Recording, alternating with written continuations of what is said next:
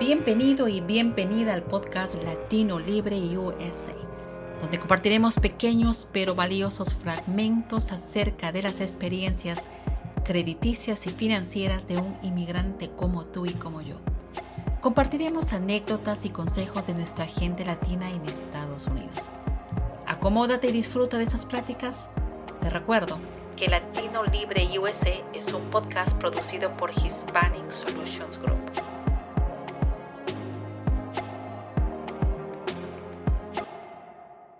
Y continuando con Latino Libre USA, tenemos otra vez a otra persona como tú y como yo que va a compartir su experiencia en los Estados Unidos.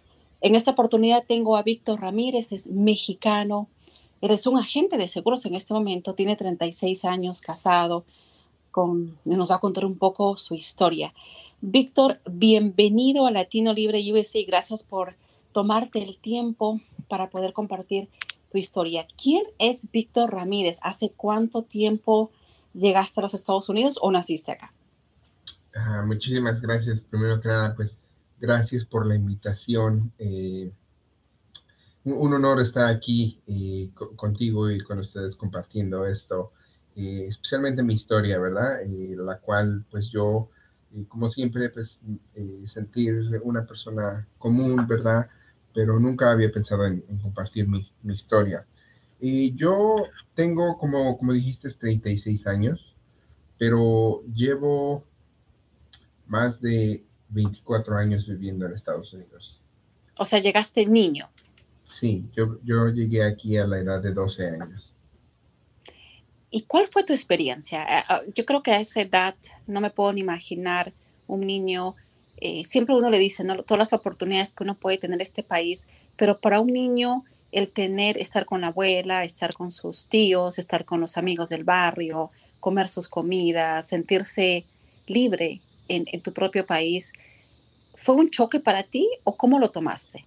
¿Qué es lo que estaba en la cabeza de un niño de 12 años, Víctor? Sí, pues eh, eh, te voy a contar una historia medio chistosa. Yo soy originario de, Puebla. Eh, está dos horas al sureste de la Ciudad de México, del Estado de México. Entonces, el clima de allá es caliente. Incluso durante el invierno, la temperatura baja, pero no, no las temperaturas que vivimos aquí en este estado, en el estado de Minnesota.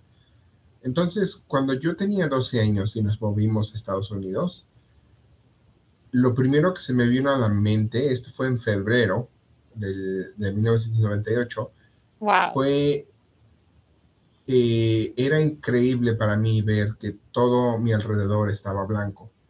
Y cuando nos bajamos del carro, lo primero que les dije a mis papás fue, ¿puedo tocar eso? Que era la nieve. Claro.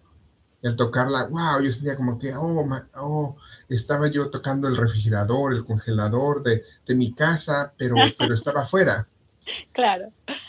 Entonces, lo que, lo que, eh, lo que pasaba en mi mente era más que nada, más que un shock, estaba yo eh, pasmado de, toda la, diferencia que estaba a mi alrededor y lo más común era la nieve. Eh, eso, eso fue lo que, lo que a mí se me grabó en mi, en mi mente.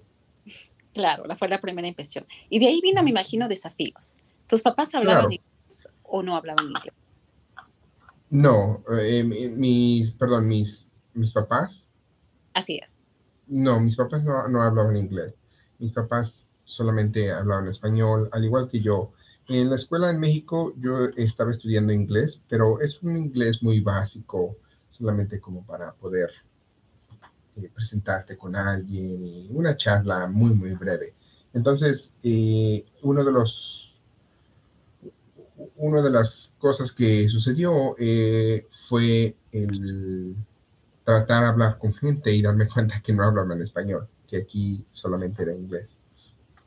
Entonces fue también algo muy, eh, pues una experiencia muy, muy, muy uh, diferente y tratar de aprender inglés, tratar de uh, asociarme con otras personas aquí, eh, pues fue difícil, fue difícil, pero pues a través de los años uno va, va aprendiendo y va haciendo lo mejor que se puede.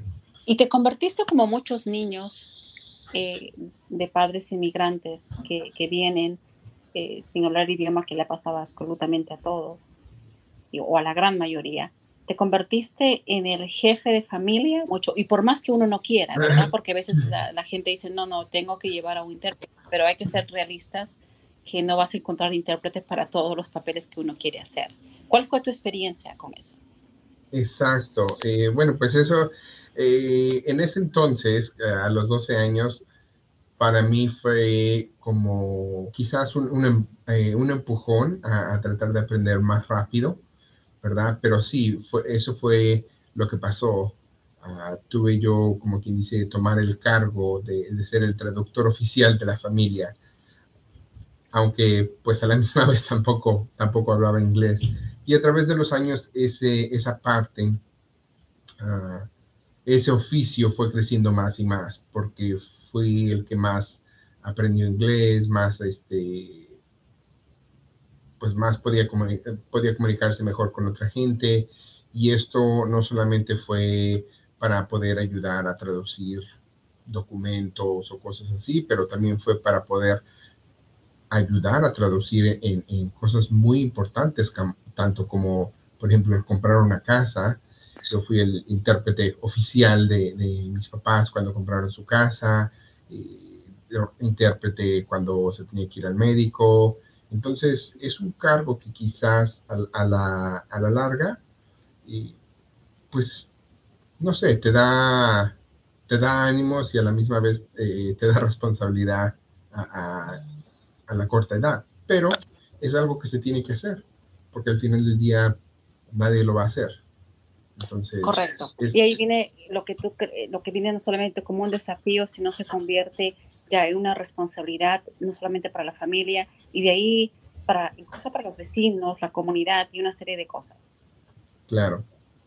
¿Y en qué momento, Víctor, aprendiste tú sobre el crédito y las finanzas? Esto yo lo vine aprendiendo a mis, ¿qué sería? A mis a mis 20, 23, 24 años. Okay. ¿Te hubiera gustado aprender más antes? Eh, sí, okay. sí, porque ya para, ya para ese entonces eh, creo que eh, no, no, no que fue demasiado tarde o un poco tarde, simplemente que fue más difícil poder, poder empezar a, a crear un buen crédito. Claro, y la importancia. Y tú le dirías a los padres que te escuchan de, de, gente inmigrante que acaba de llegar o que piensa que no debe tener crédito porque es endeudarse, ¿qué les dirías a esos padres o a esos hijos que te escuchan y te dicen, sí, yo creo que quiero hacer algo, pero no sé dónde empezar? ¿Qué, qué sugerencia tú le darías como otro inmigrante que te hubiera gustado crear tu crédito temprano? Pues primero que nada, eh, que, que busquen información que obtengan la información adecuada y que empiecen a, a trabajar en lo, que, en lo que aprendan acerca del crédito, porque a la misma vez no se puede pedirle a la gente que oh, pues, empiece a crear un crédito. Eh, si, si, en muchos casos en nuestra comunidad, y pues como muchos latinos, muchos países latinos, no existe tal cosa. Entonces, yeah. para decirle a una persona, pues hay que empezar a trabajar en crédito temprano, muchos dirían, bueno, ¿y, y qué, qué, es crédito, verdad? Pero que, que, empiecen a informarse, que empiecen a educarse en eso, porque a como los padres van aprendiendo, también los hijos. Y cuando los hijos aprenden a temprana edad, quizás cometen eh, menos errores que les va a afectar a largo plazo. Claro. Claro. Y, lo que yo lo que yo aprendí lo aprendí lo aprendí de mis papás. Y lo poco que ellos sabían era lo poco que yo aprendí.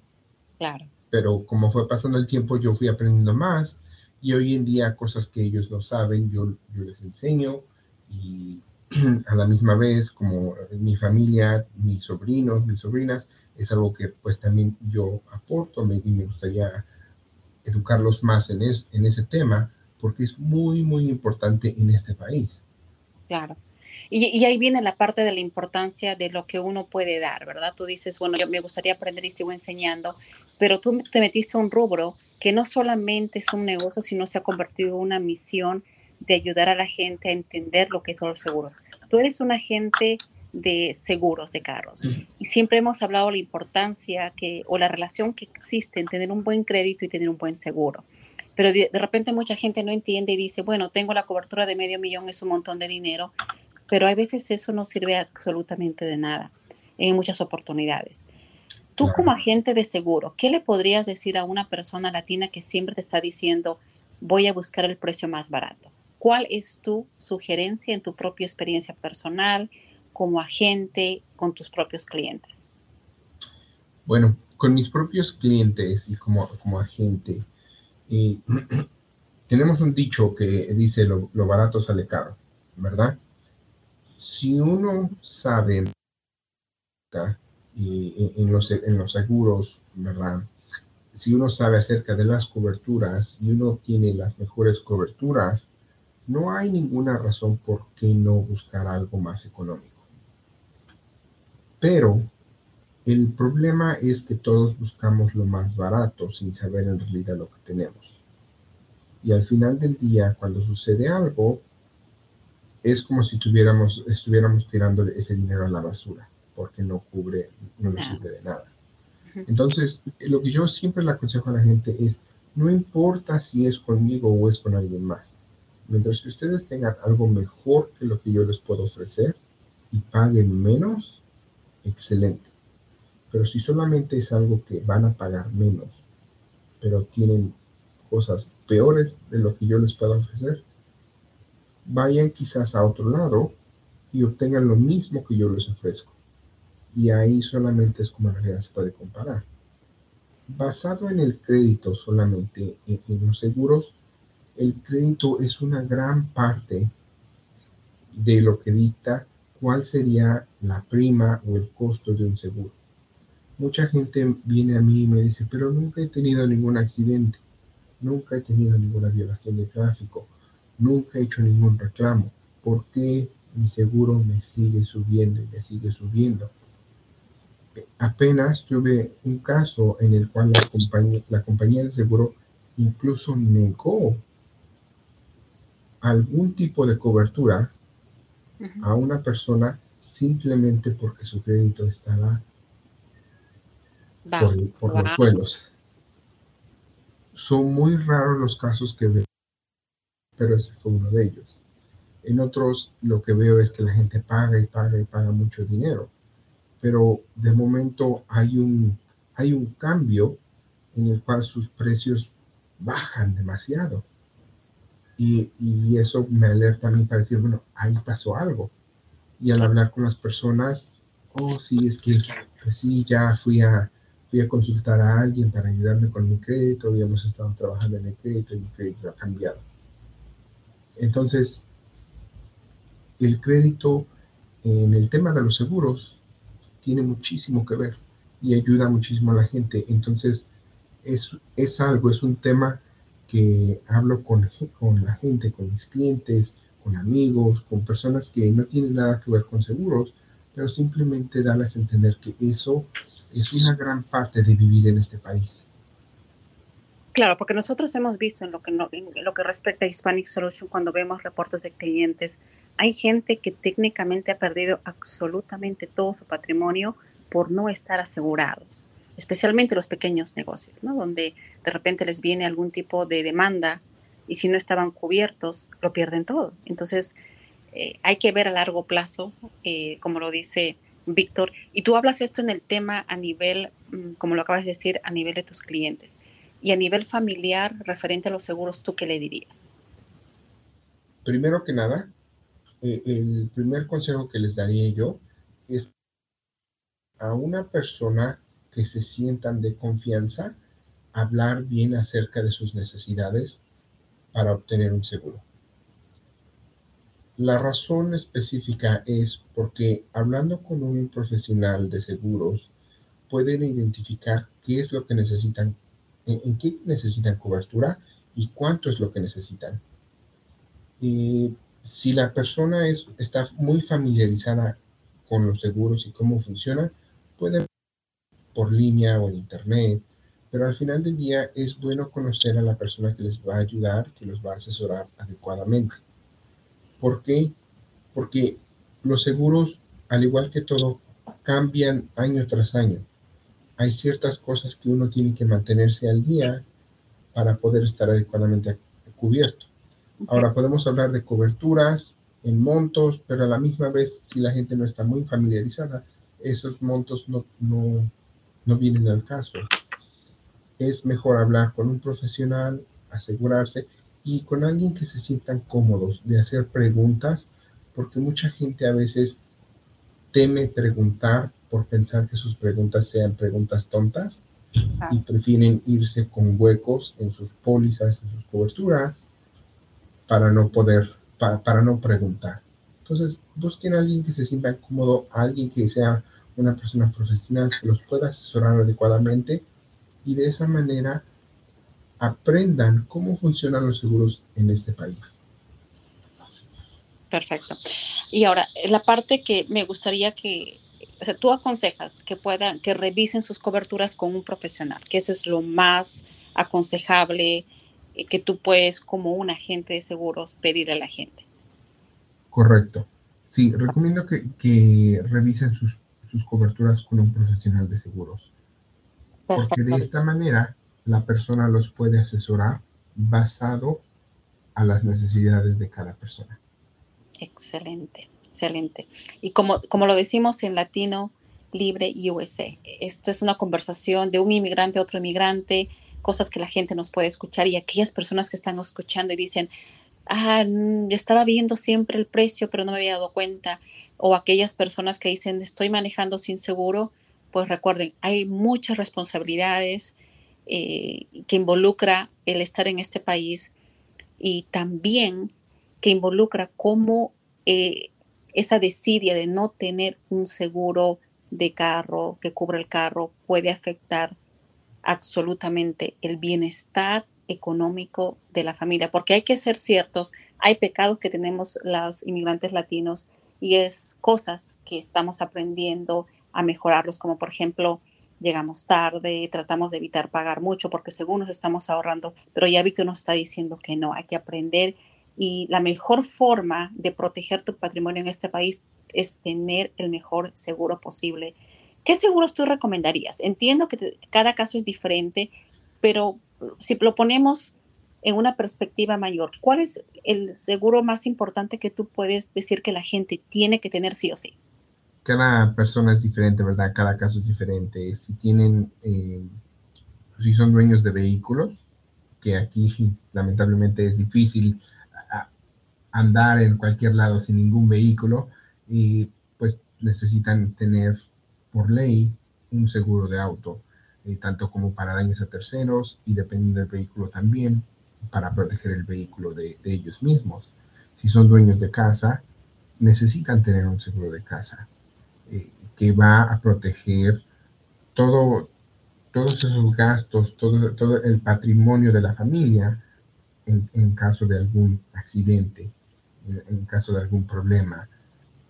Eh, seguros hay, hay muchísimos y hay de diferentes tipos. Todo, todo, pues todo depende de, vuelta de la persona. Si las personas pueden obtener seguros de vida, es algo que en nuestros países no es tan común, pero, pero, ya, pero ya e, ese proceso ya está siendo quizás más, más normal que, que antes, pero un seguro de vida también obtener un seguro de vida porque los seguros de vida no nos protegen a nosotros, protegen a las personas que dejamos atrás. Perfecto. Perfecto, Víctor. Bueno, muchísimas gracias. ¿Algo más que tú quieras agregar, que quieras compartir? ¿El último consejo que nos quieras dar?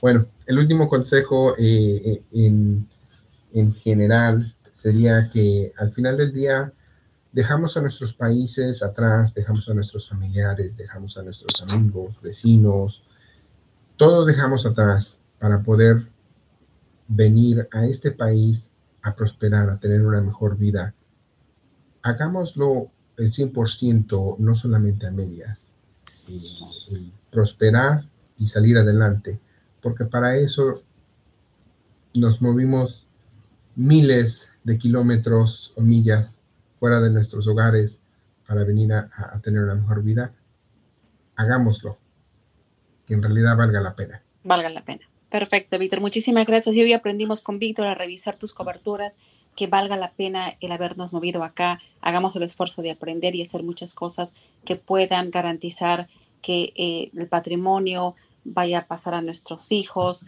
que no tengamos que perder nuestro patrimonio porque querramos ahorrar dinero.